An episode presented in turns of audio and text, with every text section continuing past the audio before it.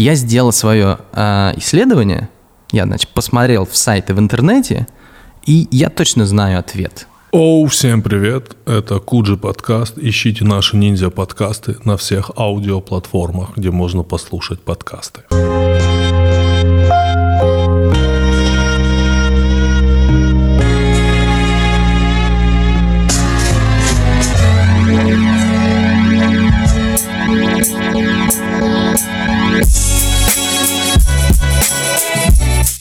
О, это что такое? Династия Романовых. 40 портретов.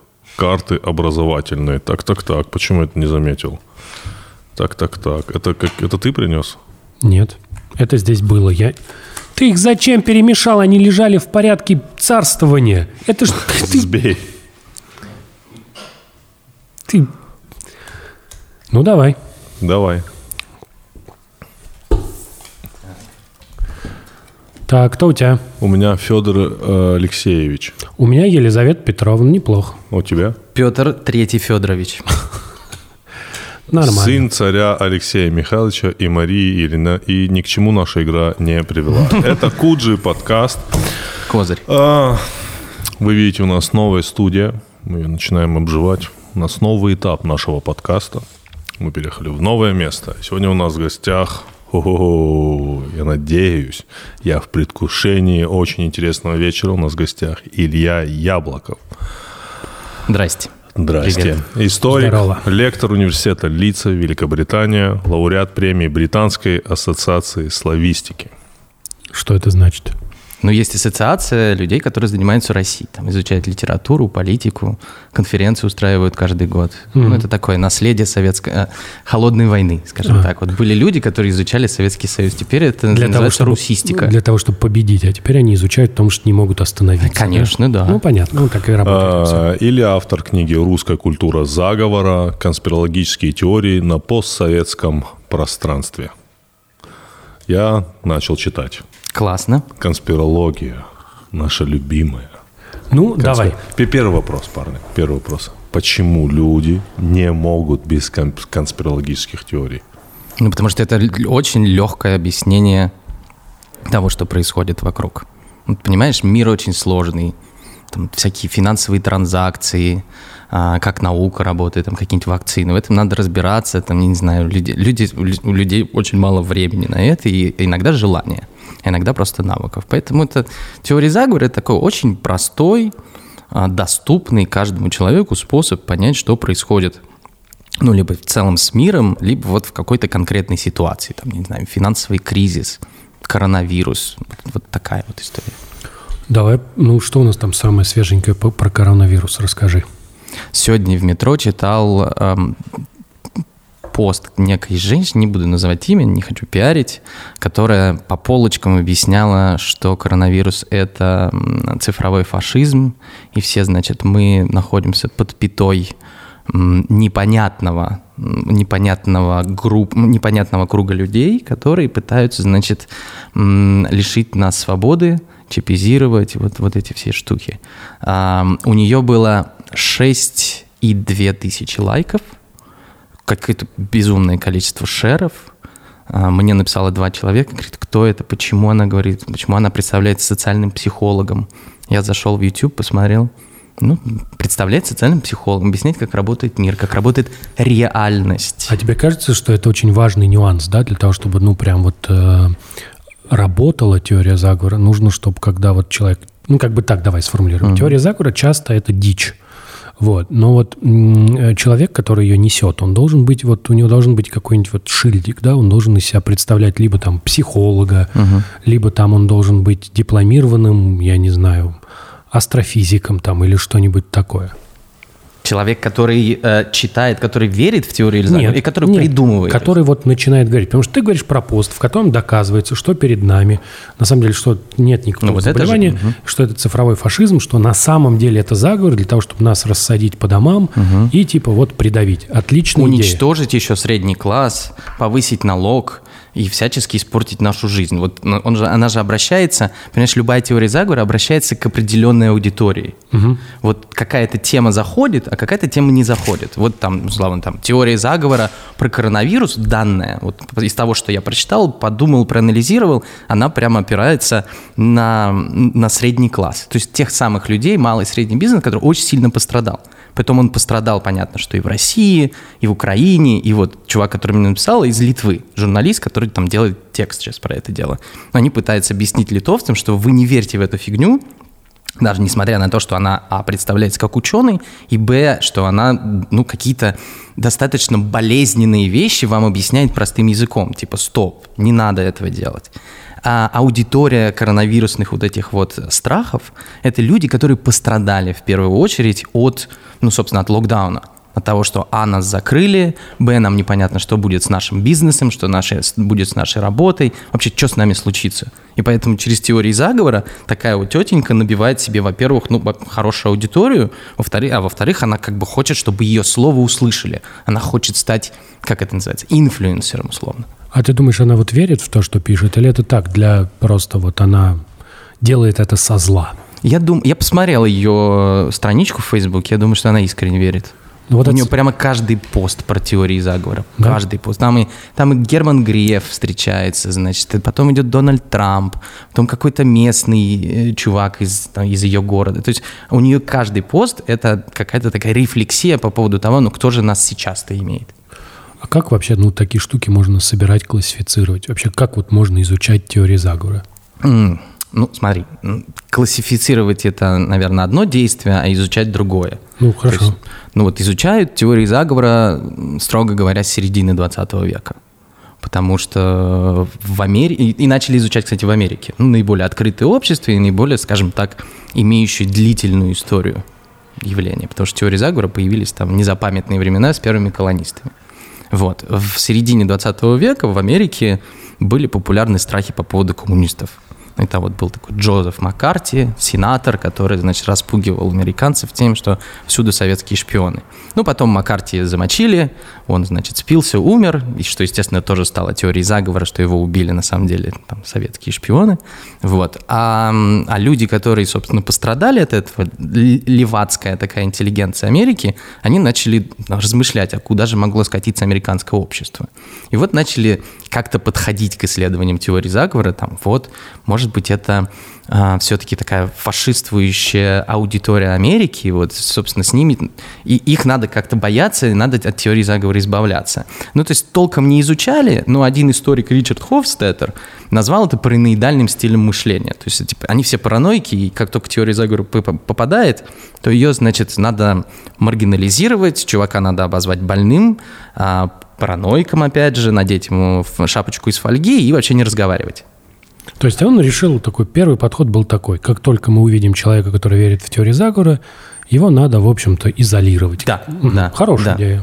Нормально. Потом, значит, в 90-е годы а, произошла такая, ну, я, я бы назвал это культурной революцией, а когда теории заговора, в принципе, начали появляться везде. Там какие-нибудь американские хип-хоп-артисты начали постоянно там ссылаться на теорию заговора о том, что ЦРУ травит афроамериканцев э, спидом, кокаином. Нет, не кокаин, там был крэк, вот, крэком.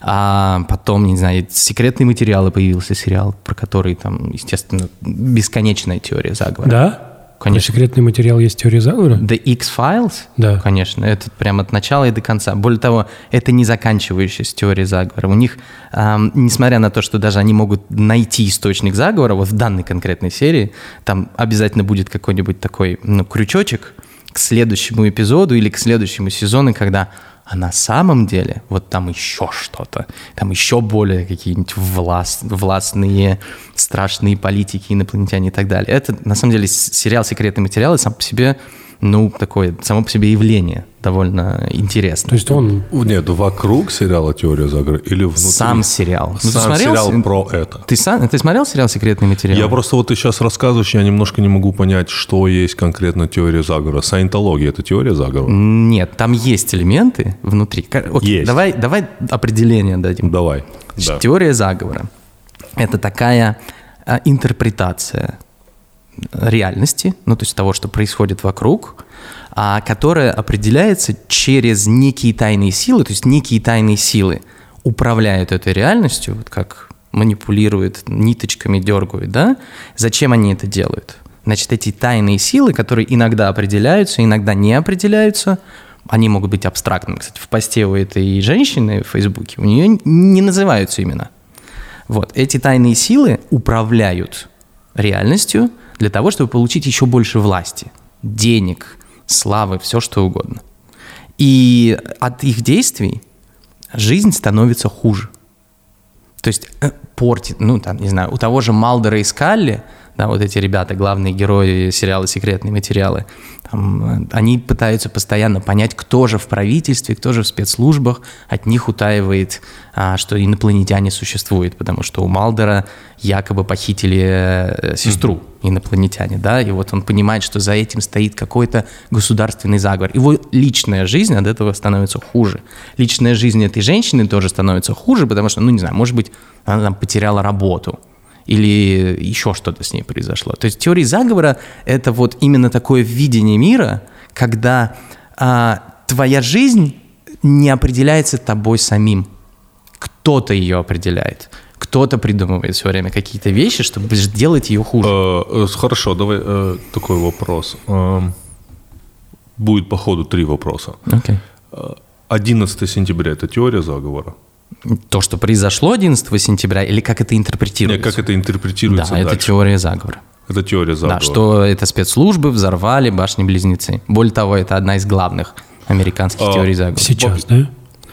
Ну, с 2001 года, угу. собственно. И когда я говорю про 11 сентября, это как бы как такой главный теракт Америки, да, наверное? Ну, ну, на, ну на, да, на, на сегодняшний день. Но да. вообще же любой теракт – это теория заговора так если подумать, потому что всегда, когда бывает постфактум э, любого террористического акта, э, сразу всплывает какая-то теория о том, что это правительство сделало специально, потому... Да. Ну или не только правительство, кто угодно это могли сделать. Смотри, если говорят, это сделали террористы с такой-то целью. На самом деле в этот момент человек, который предполагает без доказательств, что это сделали террористы, этот человек тоже генерирует теорию заговора. Вот. А вот знаешь, что я говорю, Илья? Что когда ты мне говоришь, террористы сделали то, тоже, угу. ну, то-то, угу. террористы сделали то-то, угу. для меня это не теория заговора. Для меня это, ну, типа, негодяи сделали негодяйский поступок. Но, угу. когда ты мне говоришь, что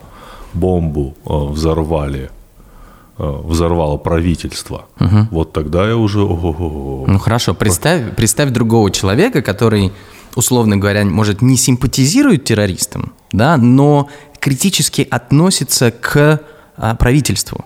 И вот, например, хорошо, назовем, есть такой блогер Романов, да, в России, ютубер, может, ты видел, не знаю. А, в 2017 году был взрыв в Петербурге, а, в метро, и там был в этот момент Путин. И вот, собственно, Романов через несколько дней выкладывает такой видос, в котором он рассказывает, что не просто так взорвали метро в Петербурге, потому что там в этот момент был Путин. А что было в Петербурге в этом году? Разные протесты, там передавали Исаакий, а Русской Православной Церкви петербуржцы выходили на улицы, потом Европейский университет пытались закрыть, тоже люди выходили на улицы. Значит, он, блогер такой делает паузу, говорит, вот это все объясняет, эти, это сделали спецслужбы, этот взрыв. Не террористы никакие они сделали, потому что Путин хотел наказать петербуржцев.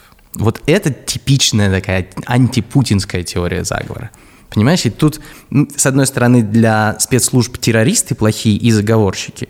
И, может быть, это действительно так, потому что в действительности то, что произошло, любой теракт, любое преступление, это сам по себе заговор, конечно же но интерпретация того, кто же это сделал, либо террористы, либо спецслужбы, это уже сама по себе теория заговора. Вот, вот это вот я хотел, да, узнать. А, тут же еще, ну, во-первых, была же великая теория заговора про взрывы домов. В 99 году, да. да. Вот. Там, кстати, в последней главе про это. Да? Угу. Вот, эта история тоже вот такого плана. Но тут хочется сказать, что вот с, с террористическими актами как будто здесь работает две вещи. Когда у тебя уже событие произошло, это какая-то такая, знаешь, маленькая теория заговора. Ты а, пытаешься объяснить произошедшее. Угу. То есть ты как бы говоришь, это вот сделали потому что, да? Угу. А бывают какие-то вот более любопытные вещи. Например, был в свое время Великий пост в ЖЖ, где была классификация двойников Путина. Вот. Он И- до сих пор есть. Да, он до сих пор есть. И там вот был банкетный, типа такой Путин вдвойник. Потом был бурят, по-моему. Да-да-да. Вот. Это вот была отличная история про то, что Путина не существует. Это на самом деле там 8 разных человек, которые вот в разных местах появляются. И все нормально, все хорошо. Ну, кстати говоря, вот ты, ты задал мне вопрос про классификацию. Вот маленькое какое-то событие, условно, там, теракт, это микротеория заговора считается. Был такой ученый Дэниел Пайпс. А есть макротеория заговора, это там, не знаю, протоколы сионских мудрецов, евреи правят миром, масоны правят миром. Вот это макро это. Поподробнее. Про что? Про кто, мас- кто правит миром? Да, про масоны правят миром, сиониты, да? Не, не, не, там они все-таки сначала это были разные истории, то есть масоны появились в 18 веке, а уже в 19 к этому, к этому прикрепились уже евреи. И уже люди, которые верили в еврейский заговор, говорили, что да, масоны вообще никто. Их на самом деле за ниточки дергают евреи. И сейчас я вам объясню как. Это в 1806 году, если я не ошибаюсь, человек, э, который написал, что французскую революцию устроили масоны, в частности, иллюминаты он их называл, да, А, такой секретный клуб европейской элиты, которые верили в идеи просвещения. И вот они, поскольку консервативные более элиты не очень любили этих вот просвещенцев, значит, просвещенцы решили им отомстить. И Аббат Брюэль, вот этот консервативный священник, который был потрясен событиями во Франции, когда королю голову отрубили, многим пришлось эмигрировать, жизнь вообще пошла по-другому, да. А, И он, он написал книжку, что иллюминаты устроили французскую революцию. Потом через... И эта книжка очень хорошо зашла. Даже без интернета за несколько лет она разошлась и по Европе, и дошла до Америки. В Америке, значит, э, правительство начали обвинять в том, что там иллюминаты на самом деле правят. А через там, десятилетия Брюэлю приходит письмо от человека, там, который говорит, вот на самом деле вот вы про иллюминатов хорошо написали, но вот здесь вы не дотянули. Это на самом деле евреи делают, потому что я когда был мальчиком и жил, значит, в Северной Италии, у меня было много друзей-евреев. И в какой-то момент, он реально пишет это в этом в письме, и вот там они мне рассказывали, что они на самом деле правят миром, и цель плана, значит, такая, чтобы захватить весь мир, получить все деньги мира. И я вам объясняю, и вы обязательно должны, значит, дополнение к своей новой книжке сделать. Ну и вот потом это когда-то дошло до другого австрийского мальчика. Это правда.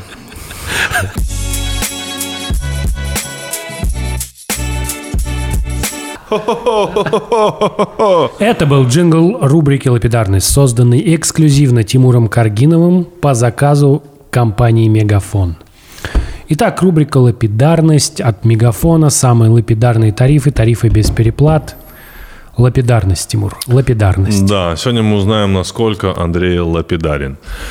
Итак, погнали. Я спрашивал какие-то факты из будущего, которые... А что вы смеетесь? Не, ничего. Итак, а, в будущем наушники будут шпионить за твоим выражением лица. Что это?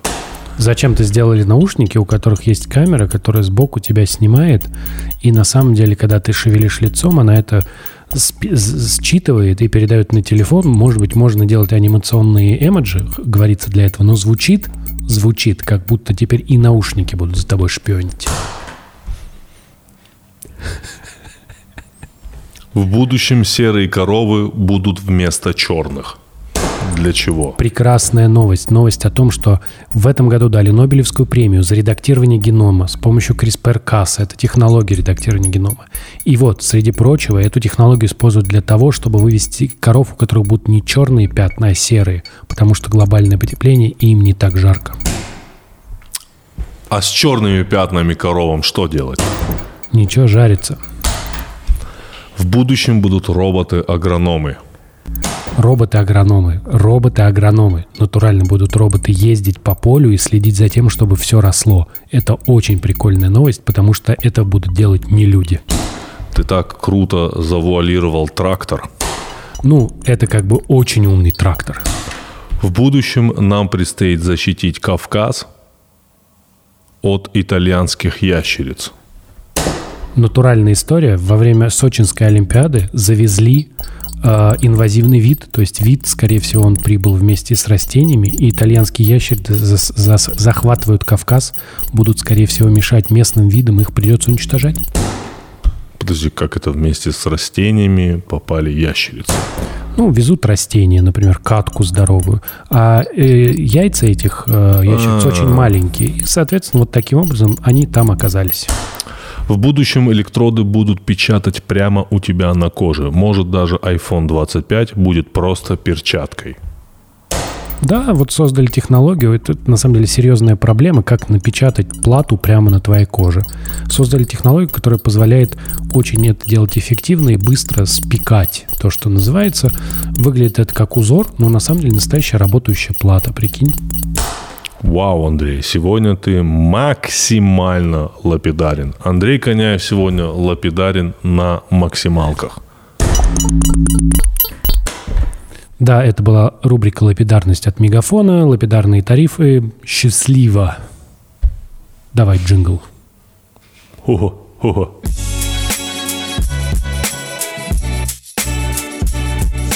Недавно же Facebook запретил цитирование и поддержку новой теории заговора. Удалил. Удалил, Удалил точнее, да. группы, да. А, Расскажи, я, если честно, начал читать, я ничего не понял, кроме распыления.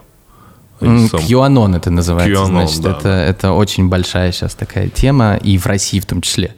Потому что в последнее время что-то СМИ сошли с ума по поводу QAnon, все хотят про это написать. А, теория заговора про QAnon появилась в Америке, когда, собственно, президент Трамп стал президентом. Мы знаем, что Трамп стал президентом, ну, скажем так, в, в сложной ситуации, когда американское общество было очень поляризовано, да, то есть как он стал президентом, как бы за него большинство не проголосовало, но благодаря системе вот этой вот выборщиков он стал президентом. Это многим не понравилось, и, значит, либеральные разные наблюдатели, интеллигенция, ученые начали обвинять э, э, Россию, что, значит, российские хакеры его а, сделали президентом. А те, которые очень поддерживали Трампа, ну там разные, э, разные группы, совершенно разные группы, значит, среди них в какой-то момент начала циркулировать идея о том, что внутри а, президентской администрации есть некий анонимный источник, очень высокопоставленный чиновник, который, которого все называли Q, да, но при этом он был анонимный, да, QAnon, вот отсюда как бы название его. И, значит, этот источник а, через зашифрованные сообщения, а, clues, то, что они называли, догадки, да, там какие-то доказательства, на форуме, форум там 4chan, 8chan, такой достаточно, ну, как это назвать, наверное, помоечная такая, это помоечный форум, на котором все что угодно можно найти. Вот он на этом форуме оставлял разные послания, значит.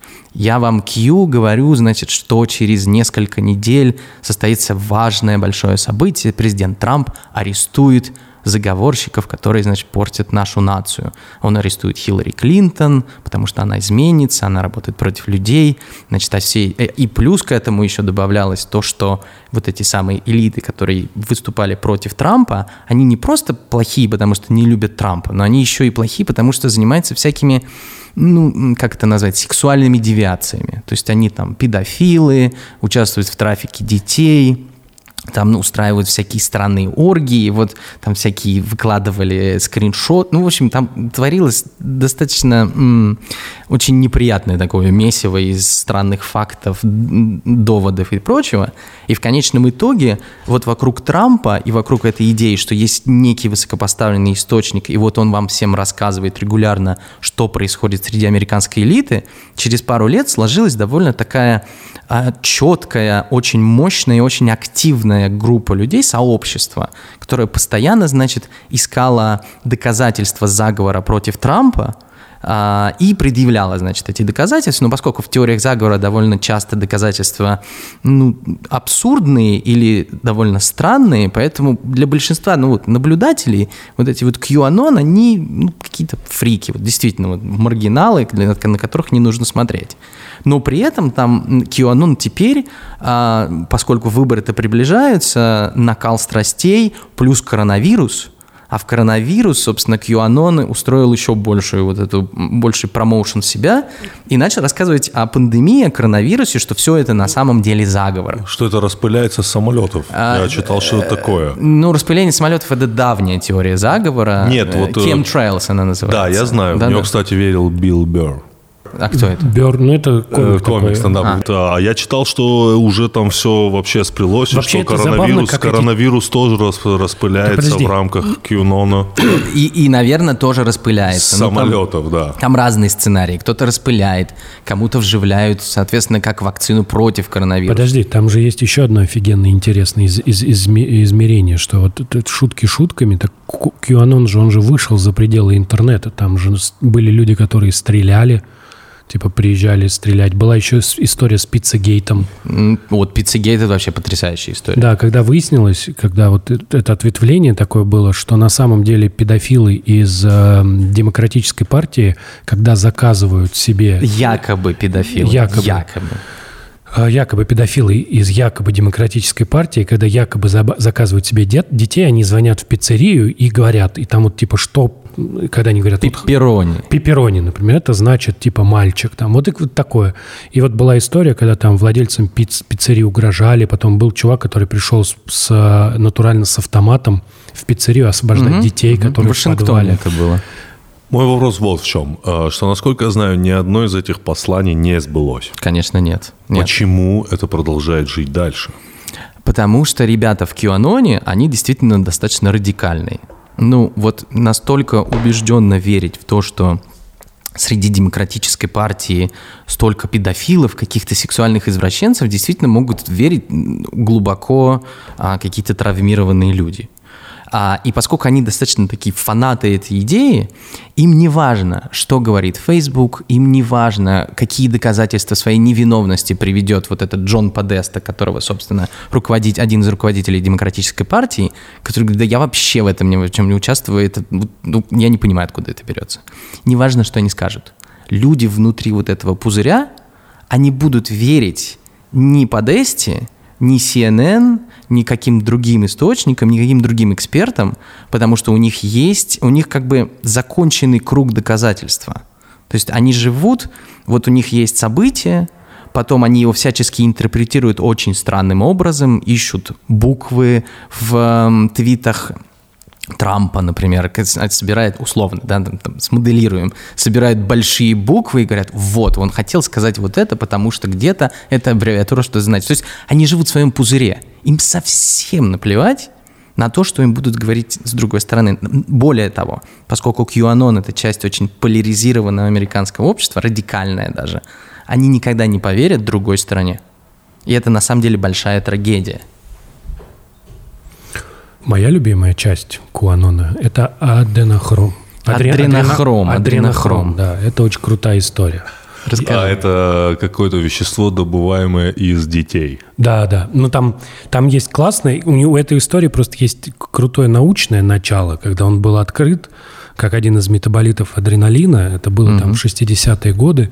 Его стали изучать. Была идея, что э, ну, именно этот метаболит ответственен за шизофрению. Там, в общем, как-то изучали, изучали, и как-то так получилось. Он даже, кстати, вот у, в заводном апельсине, в заводном апельсине же, там же вот это вот Корова. была, начало, да. начало самое, когда они сидят в баре, помнишь, в И фильме? пьют молоко. Они пьют молоко плюс, которое, среди прочего, приправлено а, адренохромом. Точно, я понял. да. Вот.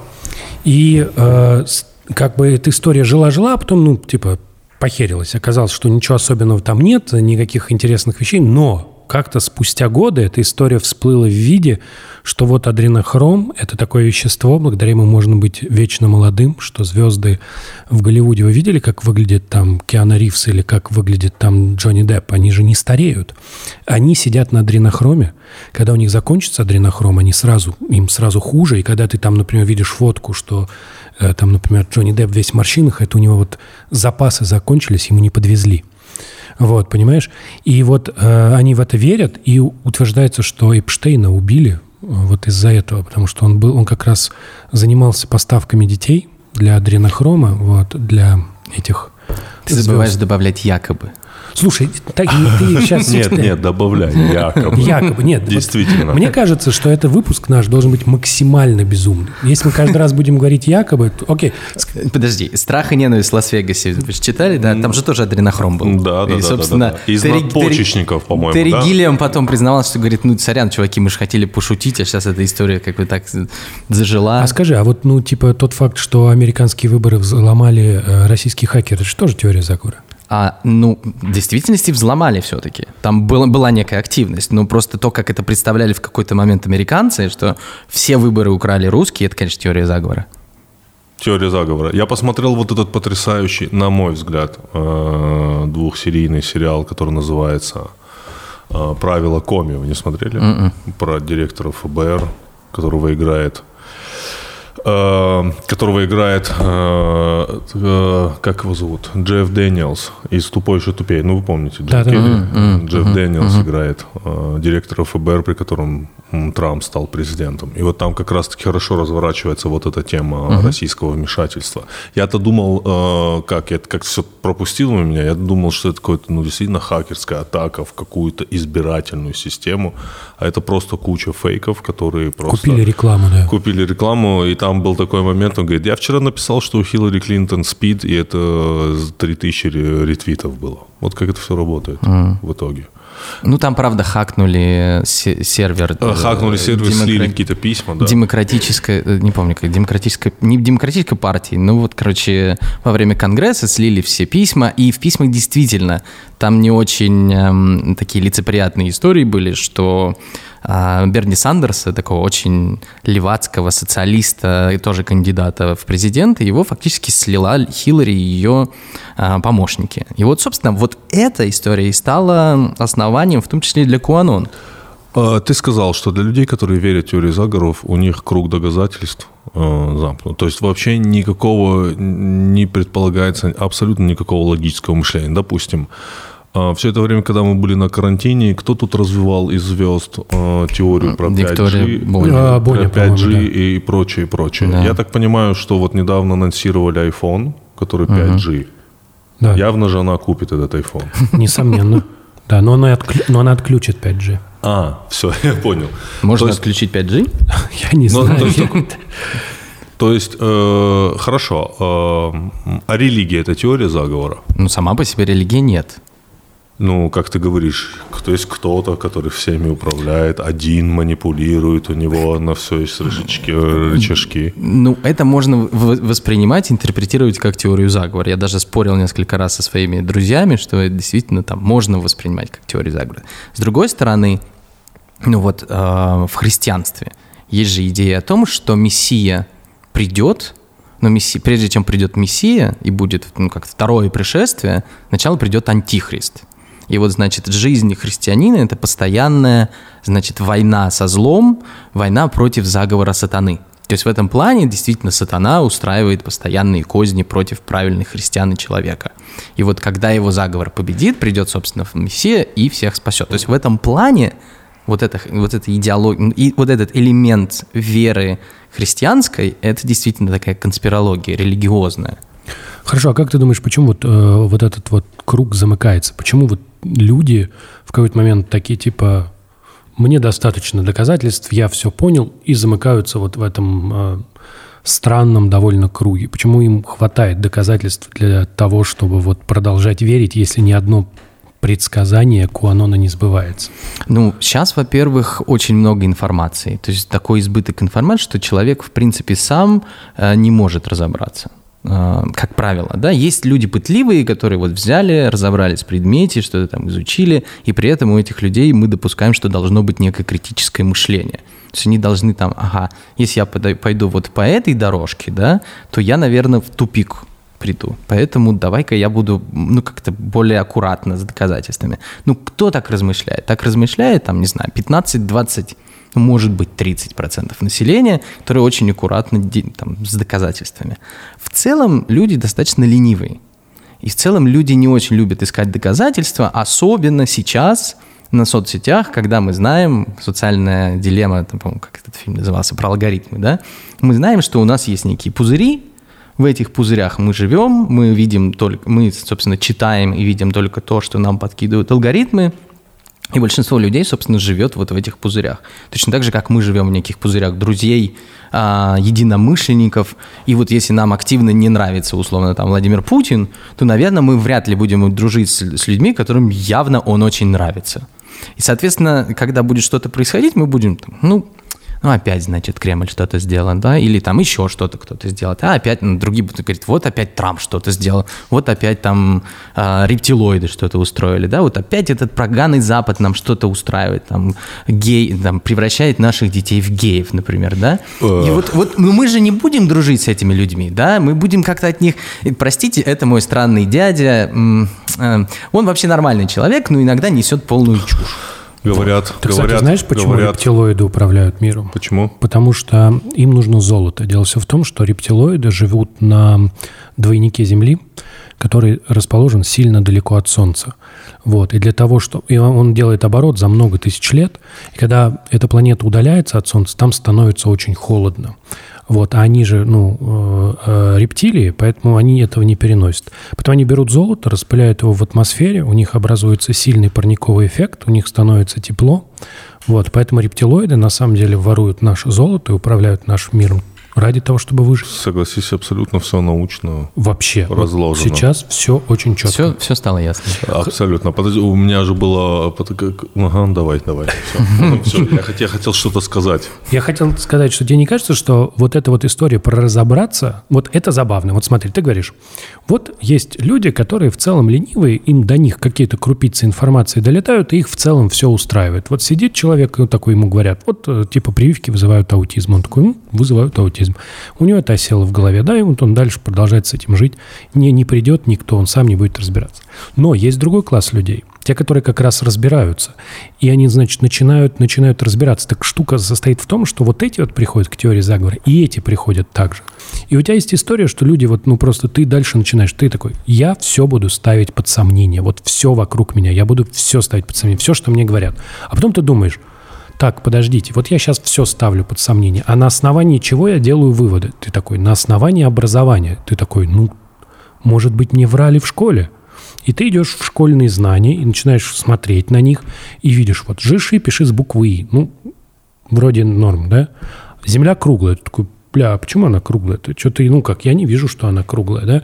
Вот. И дальше оказывается, что вот радикальные, вот радикальное сомнение приводит к тому, что сидит умный человек, не глупый даже так, и говорит, типа, нормально, Земля плоская на самом деле. Там долго объяснять, там все сложно устроено, но Земля плоская. Мгм, мгм. Ну, таких же радикальных, во-первых, их не очень много. Вот, условно, чувак, который очень хотел доказать, что Земля плоская, и сделал там какой-то шар в этом году и полетел на нем, он разбился. Он. Ракету, он сделал ракету, взлетел и разбился. Разбился, да. А, и, и в целом, то есть таких активно радикально верующих, что сейчас все поставлю под вопрос, они, безусловно, являются потенциальными носителями и, на самом деле, авторами теории заговора. А, и они, на самом деле, распространяют такие, такого рода штуки. Раньше они писали книжки, писали какие-то статьи, фанзины, вот эти газетки, которые «Сделай сам» а, дома. Вот они- или там, например, в Америке очень популярное коротковолновое радио. Вот они устраивали такие радиостанции и вещали, собственно, о том, как они видят мир. Таких не очень много, но они действительно вот все-все-все ставят под сомнение абсолютно. Но у них есть одна история, очень важная, которая касается, в принципе, всех нас сейчас.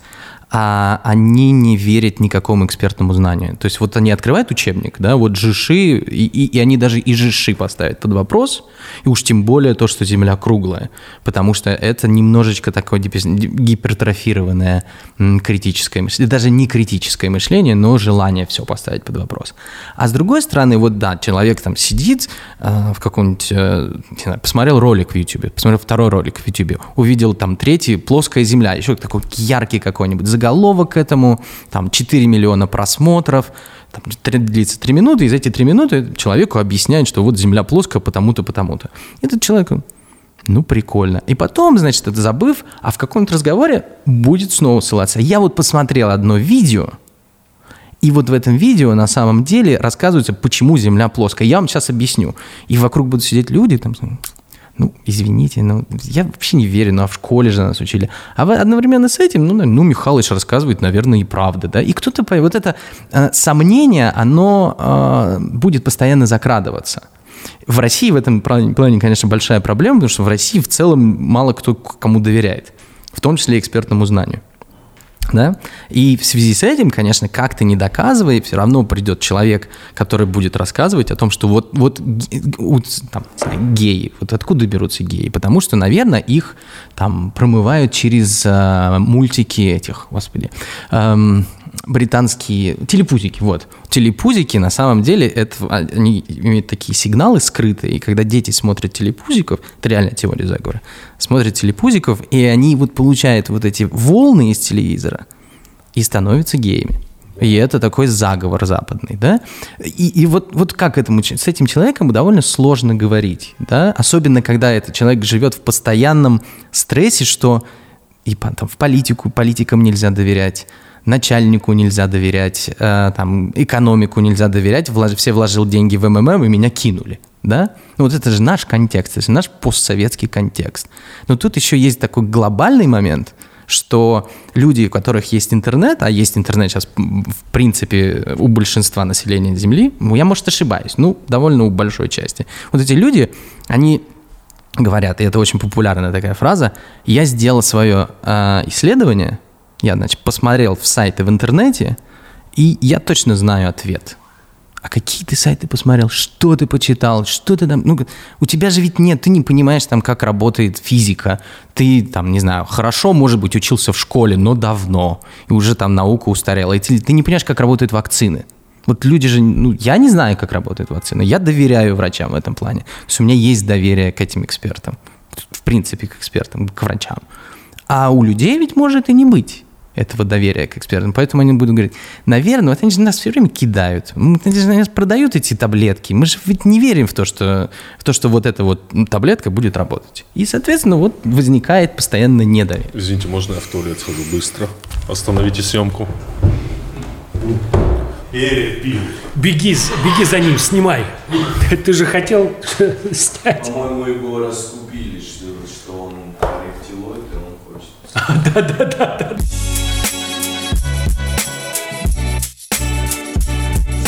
Тимур отходил, ему нужно было чувакам своим сообщить, что мы вскрыли рептилоидный заговор. Если этот подкаст не выйдет, помните, что ну мы, мы, мы да, да, да, да. срываем покров. А, мы плавно переходим к содержанию твоей книги «Конспирологические теории на постсоветском пространстве». Ну, понятно, что геев... Э, телепузики, я понял, да. Телепузики – это э, как, Рейтинги у телепузиков пост, теперь пойдут пост, вверх. Постпродакшн. Да. Да, но самое распространенное, я правильно понимаю, теория заговора на э, территории э, бывшего СССР, территории России, это Запад. Угу. И все, что с ним связано. То ну, есть американцы, да, такой Запад. Американцы хотят, американцы, угу. британцы, британцы, гейропа хотят угу. смерти России. Ну, разрушение, так... порабощение, эм, чтобы у, у русских пропали эти якобы духовные скрепы, вот эти вот все истории. Э, да. Э, все теории строятся вокруг Вокруг Запада. Вокруг Запада. Угу. Ага, давайте поговорим. Самое распространенное. Ну, собственно, что американцы пытаются через оранжевую революцию разрушить современную Россию. Значит, внедряют различные... Самый популярный был план Далиса, кстати. План Далиса, который, да. Которого никогда не существовало. Он был в, в книжке в какой-то выдуман там или в интервью, я ну, не он помню. был как-то, он постепенно так складывался. В советское время он появился. Появился вот этот вот диалог в одной из попу- в популярной литературе, да, потом в постсоветское время кто-то взял этот диалог, монолог, точнее, не диалог, монолог этот взял, добавил, назвал это планом Даллиса, добавил к этому, значит, подводочку, что такой, значит, был американец, разведчик, очень любил Советский Союз, и вот он, собственно, выдумал этот план. Суть этого плана, что русских нельзя взять войной, соответственно, мы их возьмем даже не экономическими всякими штуками, а мы развалим их моральные, не хочу называть слово скрепы, но, короче, мы разрушим то, во что они верят. Духовность. Духовность, мы, да. победим да. русских в астральной плоскости. Андрей, во что, во что верят русские? Русские верят э, в, я не знаю, я хотел что-то остроумное сказать, но не буду. Да. Я тебе скажу, что это забавная история, потому что вот э, это даже не теория заговора, потому что мы так сейчас говорили, говорили, мы так быстро соскочили с темы про маргинальность, да, что изначально теории заговора считались чем-то маргинальным, а потом, когда их стало очень много, пришлось их изучать, да, и от них сейчас никуда не деться. Но вот на российском телевидении это не теория заговора. На российском телевидении история про Запад – это вполне себе существующая парадигма. Люди объясняют происходящие события, исходя из этой ничем не подкрепленной теории. Причем порой любые, Любые происходящие вообще. события. Такой, я сегодня э, заходил в пятерочку, там раскупили сок яблочный.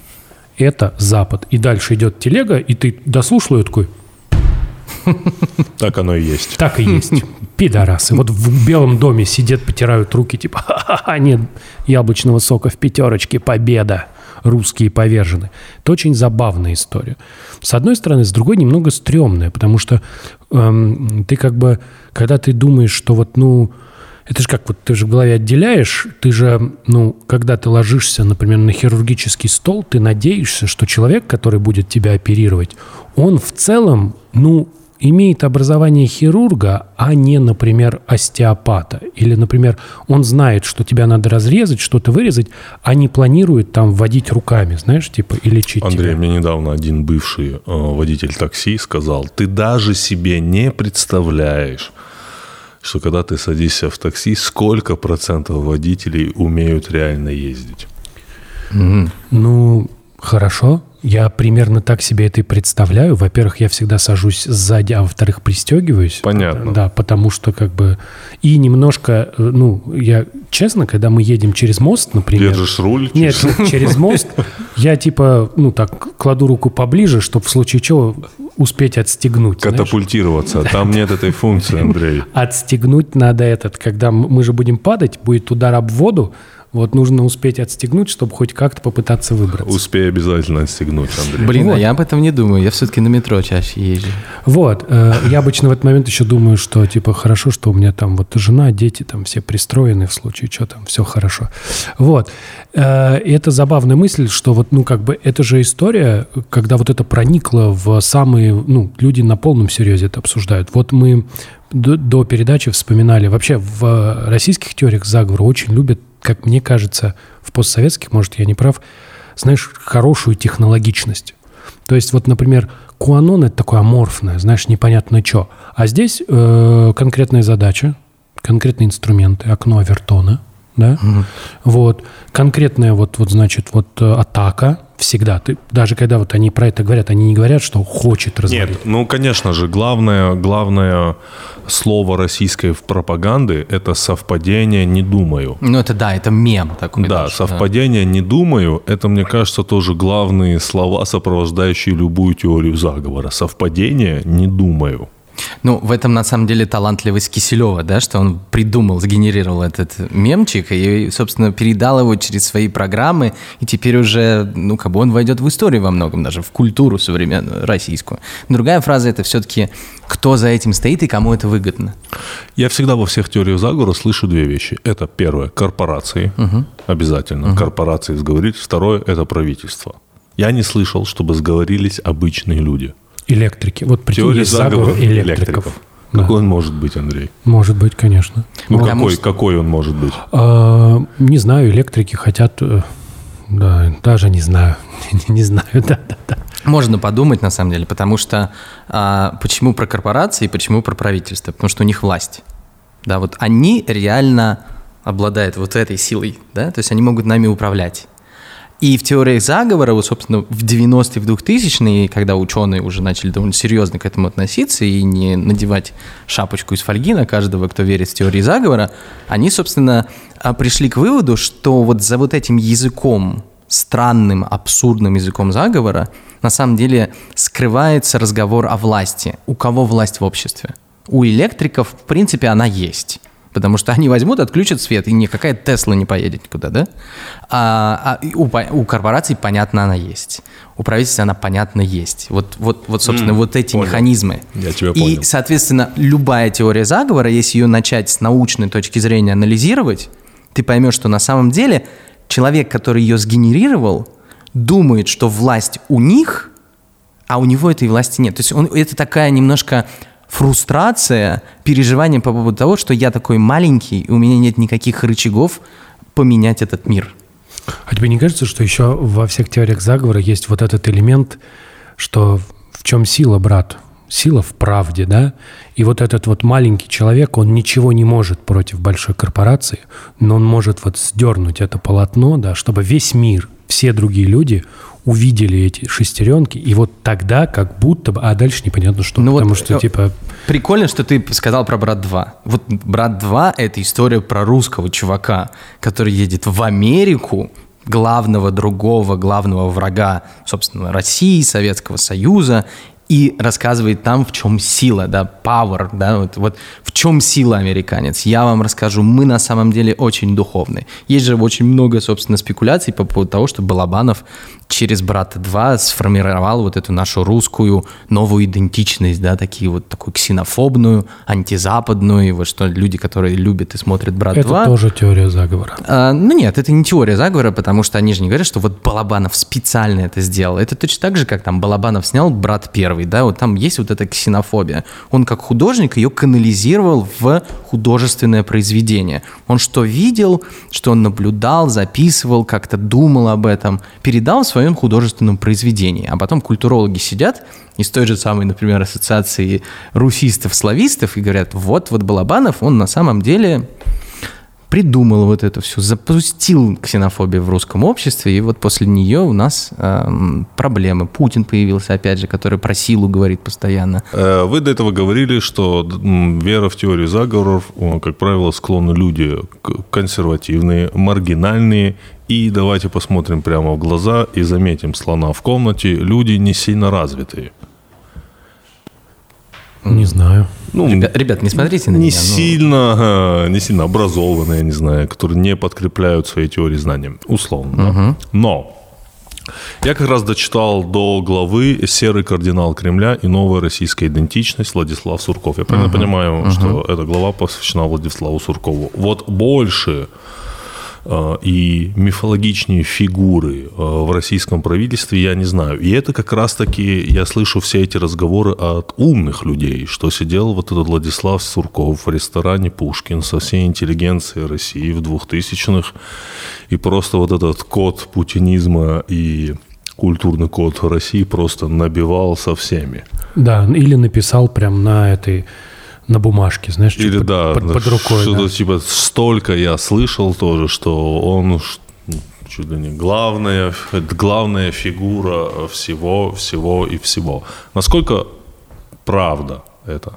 А, смотри. э, Это Сур- же больше мифологическая фигура. Ну, да? это миф, конечно. Я думаю, Миф. что отчасти этот миф создавал сам Сурков, во-первых. Во-вторых, а, Суркова я действительно считаю человеком очень талантливым, и он сделал, ну, большую, плохую все-таки в э, долгосрочной перспективе вещь для России. Он все-таки помог вот эти теории заговора превратить в политический инструмент. То есть через идеи, которые вот они там генерировали с интеллектуалами, условно, в э, 2000-е годы, собственно, это же не миф, это довольно, довольно очевидная вещь, что в 2000-е довольно много очень умных, а, очень хорошо образованных людей как-то собирались и думали, вот, ну давайте такой проект реформы напишем, давайте придумаем вот такую кампанию. А когда, собственно, одна из глав про это, когда в Кремле испугались того, что происходит в Украине, что, что происходило в Украине в конце 2004-2005 году, то есть, собственно, первая цветная революция, не первая, а вторая, наверное, все-таки, оранжевая революция, так называемая, вот в тот момент, собственно, Владислав Юрьевич Сурков пригодился как человек креативный, как человек, который мог мобилизовать и интеллектуалов, и массы, то есть вот ту самую молодежь, идущие вместе, наши, а, на поддержку режима. И, собственно, Да, да, да, да, да. Это мы все много раз слышали.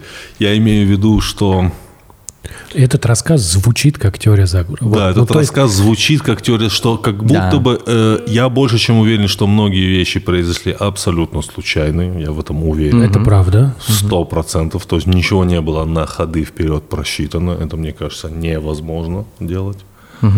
Но я говорю о том, что то есть, э, в современности э, вера в конспирологию – это не только удел как бы низших слоев общества. У каждого просто свои теории. У каждого, да, свои. То есть мы тут тоже разбились на классификацию потребления теории заговора. Ну, это как вот элитный Ну, это как я начинаю верить, что в искусственный интеллект, в алгоритмы и прочее будет, на- потому что у меня очень много техники. У меня недавно зазвонило все дома.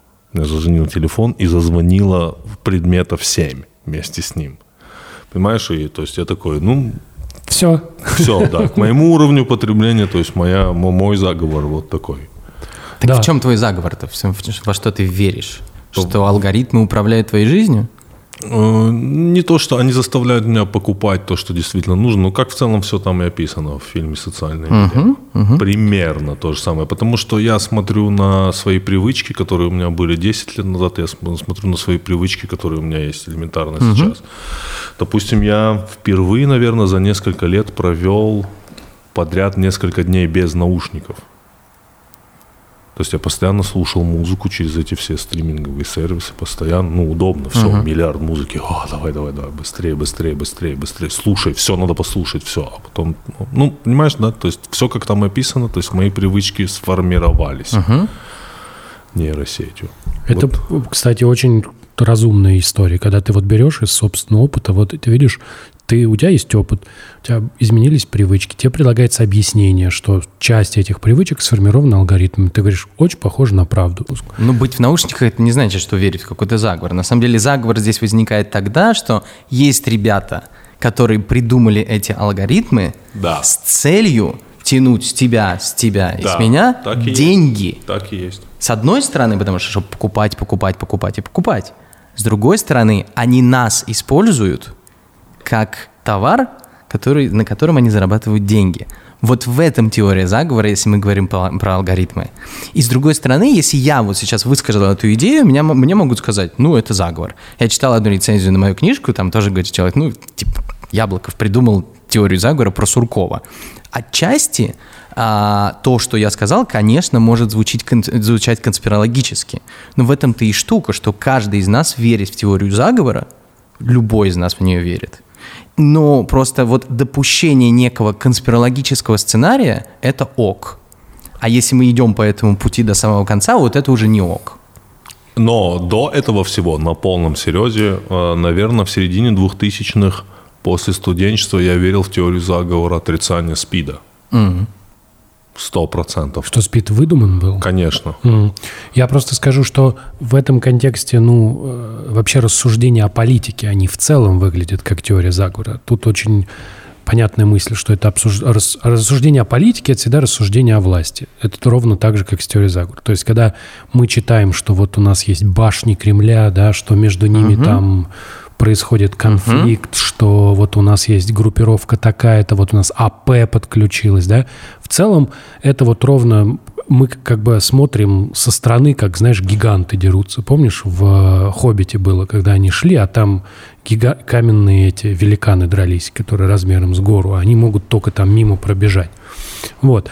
И это правда так. Но хочется сказать, что в этом контексте и в современном мире, ну, все рассуждения о политике превращаются в теорию заговора, потому что ты сидишь и говоришь, вот это выгодно тем-то людям. А на самом деле как будто как будто нет этого ничего. На самом деле, что эти люди сами не понимают, что делают, и как бы в кругом хаос бесконечный, и как бы люди держатся за эту вот соломинку, что хотя бы, может быть, кто-то хотя бы ими управляет, а на самом деле нет. Мгм.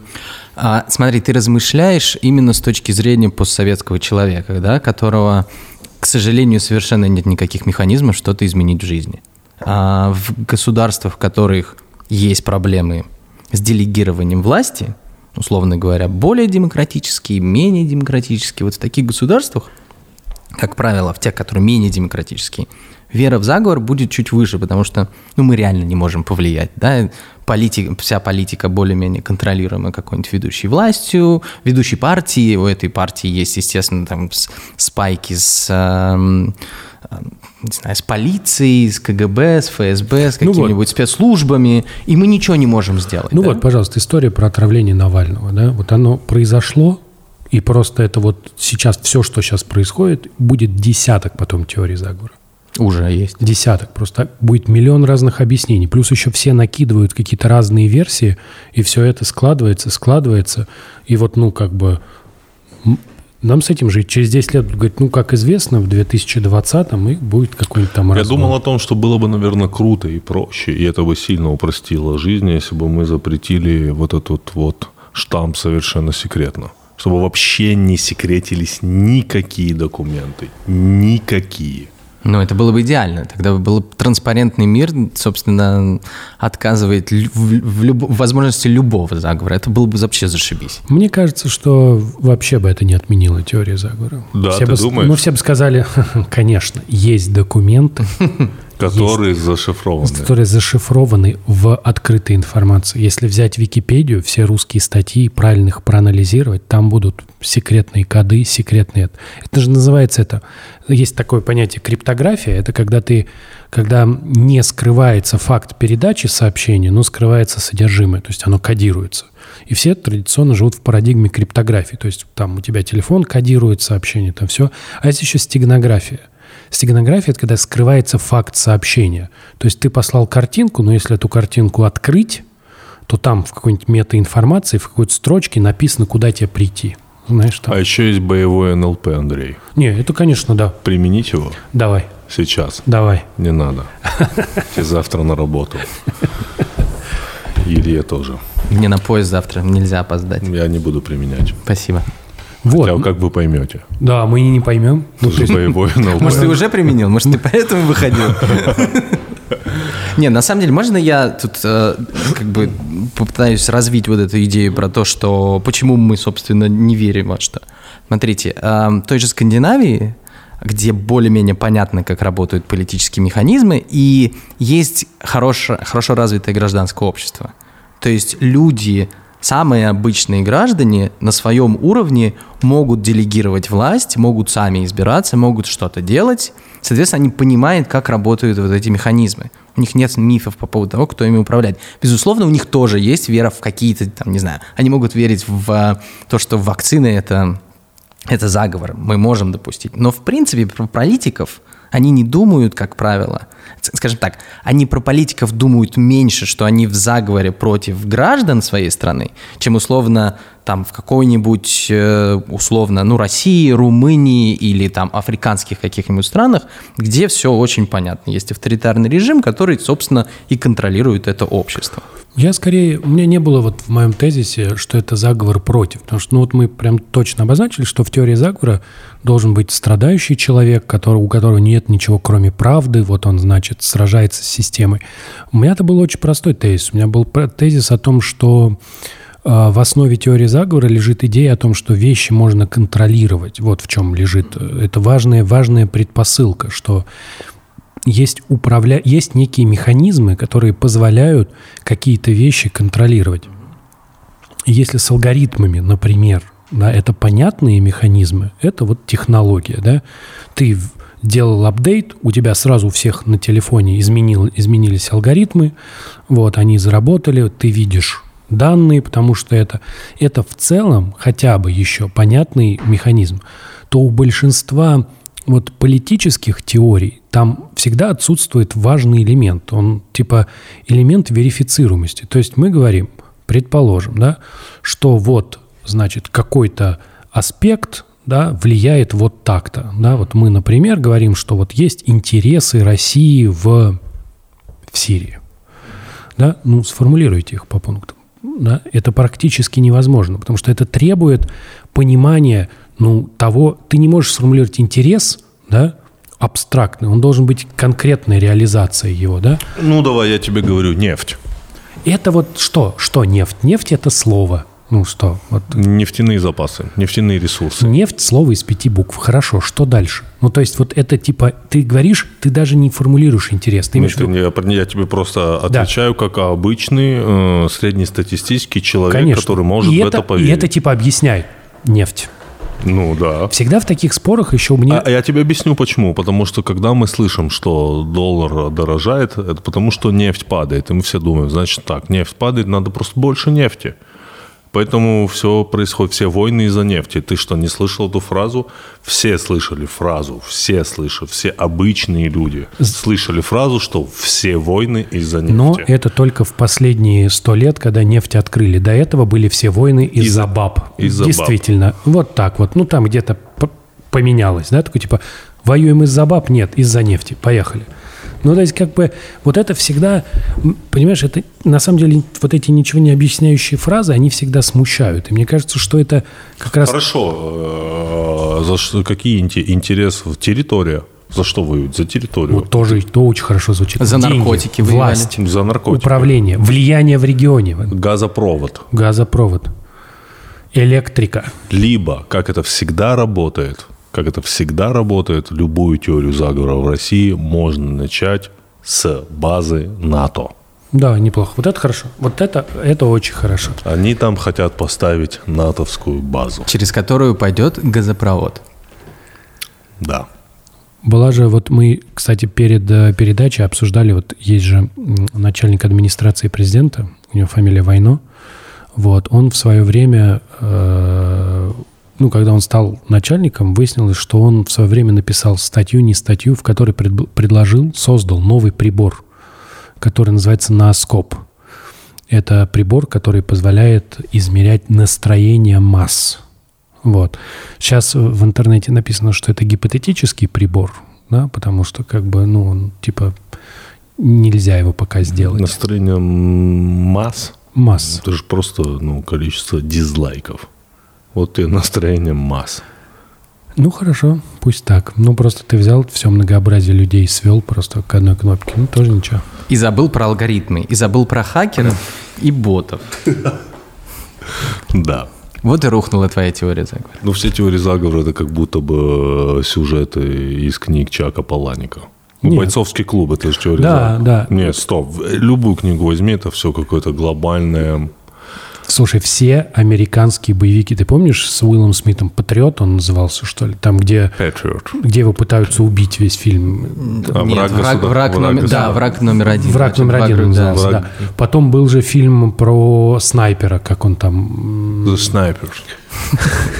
Вот, там, где снайпер, снайпера подставили и застрелили какого-то африканского президента, и за ним все гонялись там. Там же в, в американском, вот как бы... Вот, вот, В Голливуде, Вот, вот да. история, да. Подставили снайпера. Да, неплохо. Ну, подставили. Потому Подставили. Что, да, нужно было подставить снайпера. Да.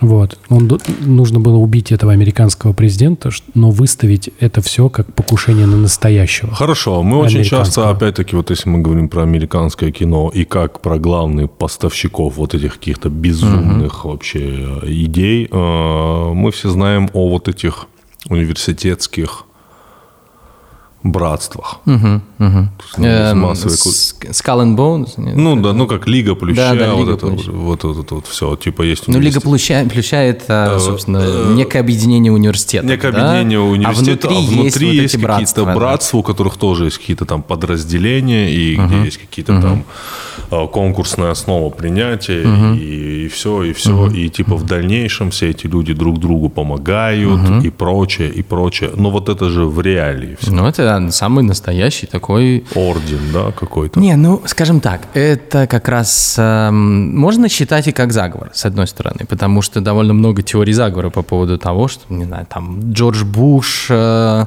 ста- Если это переложить на Россию, это один тренировочный зал дзюдо. Да, примерно так. Или кооператив. или кооператив озера. Братство. Да. Ну, братство, Да, правильно? да, да. Братство кольца. Братство кольца. Ну, то есть, это же в реалии все. Э, То ну, есть, эти вот- общества, конечно, в реальности. В Британии точно так же, между Да, в прочим. Британии точно так же. То есть, смотри, что мы имеем. То есть, вы мне предлагаете не верить в это все. Я тебе вообще ничего не предлагал. Я тоже этого не говорил. Хорошо, Куджи подкаст в своей ироничной манере предлагает зрителям в это не верить во все. Ну, вот теории заговора, замкнувшийся круг доказательств и прочее. Но теперь мы в реалии видим э, все эти братства условные, которые, ну, действительно делают все, что проговорили и заговорили. Ну, не все прям они делают из того, что поговорили. Все-таки теория заговора — это какая-то как будто... Безумная волшебная вещь. Да, там должна быть какая-то безумная. Ну, Мистика. Ну, Там типа... не всегда. Не всегда? Не, Там не всегда. Извини, ну, Да, да, да, закончи мысль. Не, у меня была просто мысль, что, ну, если два человека учились вместе, потом один стал высокопоставленным чиновником, а другой бизнесменом, и вдруг этот вот второй выигрывает от первого какой-то контракт, ну, там, ну, как бы, может быть, что-то было, да. А если вот у тебя есть история, что ты хочешь объяснить пандемию, да, в которой, ну, принимает участие почти все население планеты в той или иной степени, с помощью, ну, как лучше, это более, ну, как бы пандемия – это сильно успешнее Олимпиады, понимаешь, да? Вот за ней более внимательно следят и много участвуют. Вот. И как бы ты пытаешься это объяснить, то тут без вот какой-то прям вот истории не получается. Понимаю, кризис вопросы просто, Андрей. Че кризис? Кризис вопросы. Кризис вопросы. А, кризис вопрос. А, здесь на самом деле вот то, о чем ты говоришь, Тимур, это является основой а, для популярности теории заговора в том же Голливуде, например, 90-е, потому что люди, которые, а, ну, например, огромное количество журналистов, там, 80-е, 90-е, особенно когда открылись архивы холодной войны, начали исследовать эти бумаги и увидели, что довольно много реальных преступлений, которые творила американская власть, американские спецслужбы там в разных отдаленных и не очень отдаленных регионах мира. В той же Латинской Америке, например, да? А, и вот там, с одной стороны, да, расследование вот этих довольно неприятных вещей. Во, второй, а, во втором случае мы имеем действительно вот эти секретные общества. Даже не такие они и секретные, потому что все-таки о них все знают Ну, более-менее. типа тайное общество, да? Оно даже не тайное, но вот есть условно закрытый клуб джентльменов, да, в который, в который можно пройти только избранным, очень VIP. Билет этот, условно, твое родство с каким-нибудь там Ротшильдом, Рокфеллером или, или там, не знаю, премьер-министром Британии, и вот ты можешь зайти в этот клуб и стать его частью. И тогда тебя ты свой, с тобой можно поделиться какими-то там контрактами, ты как бы ты нормальный, ты, ты входишь в наше братство.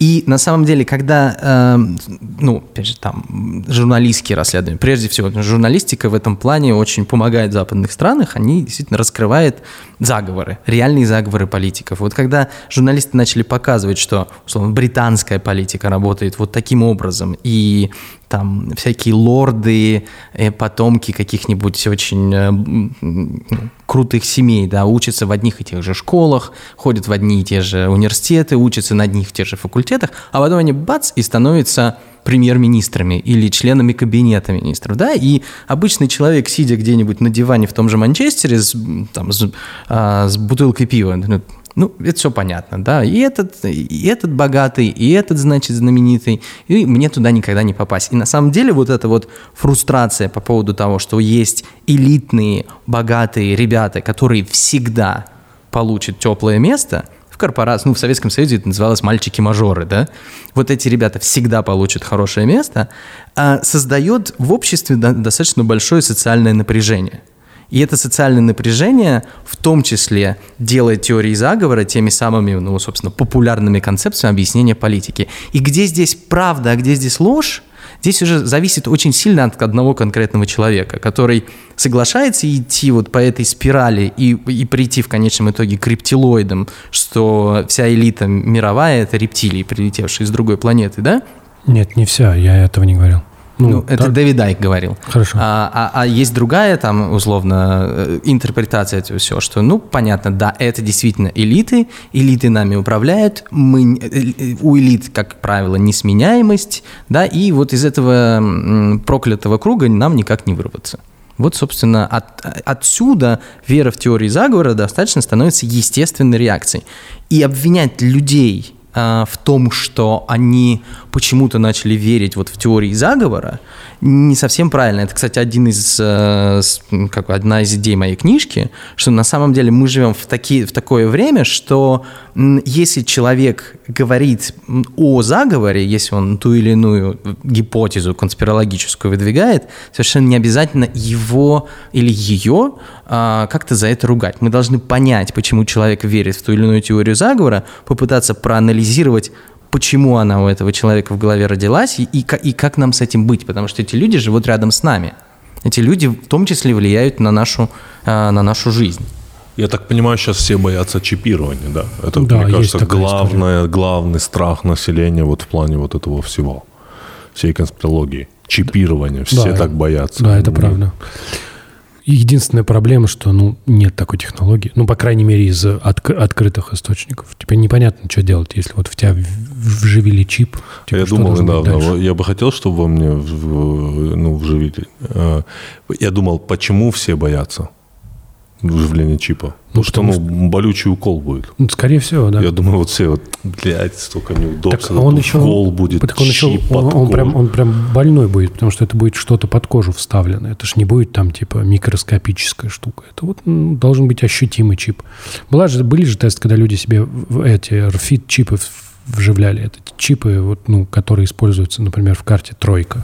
Да. Можно вживить себе чипы, в руку, да? да, в И руку, да, ездить. и ездить в метро. Ты такой прям прислонил, Ради метро на такое пойти, это, конечно, Да. мощно. Но если таксисты не умеют водить, то, наверное, стоит на это пойти. Да. Но куртка упала.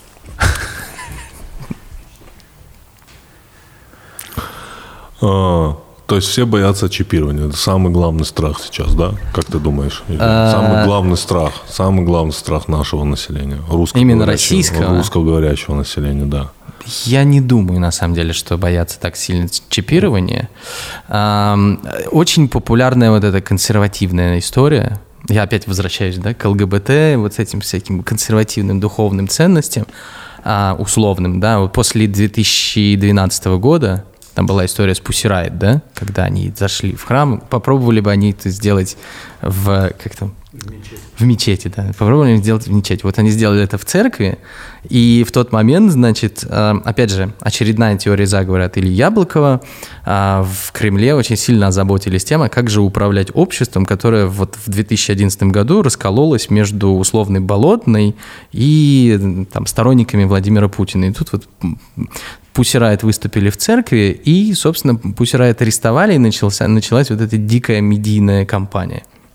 И вся она, собственно, а, основывалась на идее, что вот русские, они такие правильные, консервативные, духовные, православные люди, которые верят в Бога, и есть вот, значит, некое меньшинство, которое не верит в Бога, они секулярные, они атеисты, им помогает Запад, и еще они, наверное, к тому же геи или лесбиянки. И вот, собственно, с 2012 года история про то, что вот есть некие там чипирование, программирование, что ты станешь геем, или что там а, в Европе есть вот эта ювенальная юстиция, когда детей усыновляют, удочеряют и делают из них э, геи, вот это вот сумасшедшее, это начала реальная история очень а, сильно распространяться по России. Так что я думаю, что вот эти условные духовные скрепы и анти-ЛГБТ, это, наверное, вот то, чего больше всего боятся, а, боятся Ну, россияне еще война. сегодня. Ну, еще война. знаешь, ну, вот- еще и, ну, конечно, Прости. еще 90-е. Вот э, я тебе скажу, что это вот интересная мысль, что ты, ты на это смотришь, э, и мы, может быть, тоже на это смотрим как бы с- в контексте того, что мы видим условно по телевизору. Мы видим, что вещается, а не что оседает в головах людей. Потому что, например, вот в, в Тамбове был э, такой мэр в городе Тамбове, Косенков. Вот. Его в свое время посадили э, за похищение гастарбайтера. Он вот, э, ну, к нему пришла домой милиция, там выяснили, что там вот какой-то гастарбайтер, его, значит, арестовали. Гастарбайтер написал, что вот меня он похитил, держал дома в качестве сексуальных утех. Вот. Ну и понятно, что и гастарбайтер, и Косенков были одного пола, мужики. Вот. Вот он отсидел, э, вышел, и в, в последних выборах в Тамбовскую думу его партия взяла большинство. Мгм. Потому что, грубо говоря, э, а, ну, нельзя сказать, что Тамбов – это прям центр толерантности. Мгм. Совсем нет. Просто люди посмотрели на Косенкова, да, и посмотрели на текущую администрацию и решили, что он лучше. Поэтому, когда ты говоришь вот про вот эти вот истории, просто анти-ЛГБТ, там это что-то, в конечном итоге это история о том, что разбитая дорога, да, в городе очень легко побеждает э, гомофобию, потому что вот у тебя есть выбор, и ты такой, да не, да, да нормально. Да, да, он там, да пусть, пусть, пусть. Нормально в 2007 Но, но было. это же как-то не по-христиански. Это, да. Дорога тоже не по-христиански. И это вот забавная вещь. Мне кажется, что мы на самом деле даже не представляем, какие вещи... Война еще. Война, война, война. Угроза войны. Угроза войны – это как будто сильно заюзанное клише. А, а- опять вернется. Уверен, возвращается. Ве- Может быть. Ну, может НАТО это, собственно, это эхо вот это, М, конечно. Да, да, да. А, самая безумная теория заговора. О, блин, я ты- хотел ты, ты спросить. хотел спросить. Ну, я Да. обычно, ну, я обычно этот вопрос рассказываю про рептилоидов, потому что действительно, ну, представим, чувак, который придумал рептилоидов, Дэвид Айк, Да. да, бывший футболист британский, да, потом, э, потом телеведущий BBC-шный, в какой-то момент поехал головой. А, рассказал, что он типа мессия по телевидению в каком-то юмористическом шоу. До сих пор есть, собственно, видео на Ютубе, как он об этом, как он расскажет, что он Иисус. Потом его, значит, ну, он- его карьера публичная рухнула, и вот он потом вернулся через 10 лет, был такой камбэк, он придумал эту историю про рептилий. И в нее начали верить люди. То есть вся- самое прикольное в ней, что вот в эту штуку верят. Действительно искренне. Забудем о QAnon. Все-таки QAnon это сегодня. А эта штука появилась в 90-е. И вот в неких инопланетян, которые вдруг приобрели облик э, Елизаветы II, Барака Обамы, натянули на себя вот эту кожу, а у Джастина Бибера, когда он, значит, моргает, какие-то чуваки на Твиттере начинают, а как он моргнул? Он моргнул как лягушка. Вот смотрите, у него там так как-то века так повернулось. и Блин, ну, ре- эй, люди в это Не, ну реально Бибер верят. точно рептилоид. Это вообще даже не да, он, да. Ну, не только Бибер, ну, условно, там все более-менее популярны. Там, адренохром – это такой новый извод, а, новая версия, э, собственно, истории про рептилоидов. Но в этом-то меня во всем, с одной стороны, забавит, а с другой стороны, пугает. Потому что человека реально можно убедить, что, что рептилия тобой управляет. Дальше, когда началась коронавирусная история, ну, когда я увидел, что люди начали сжечь вышки сотовой связи, подходить и там есть же тоже ролик это на YouTube, когда чуваки устанавливают оборудование, к ним подходит женщина и говорит, вот поставите 5G, и вашей маме кирдык.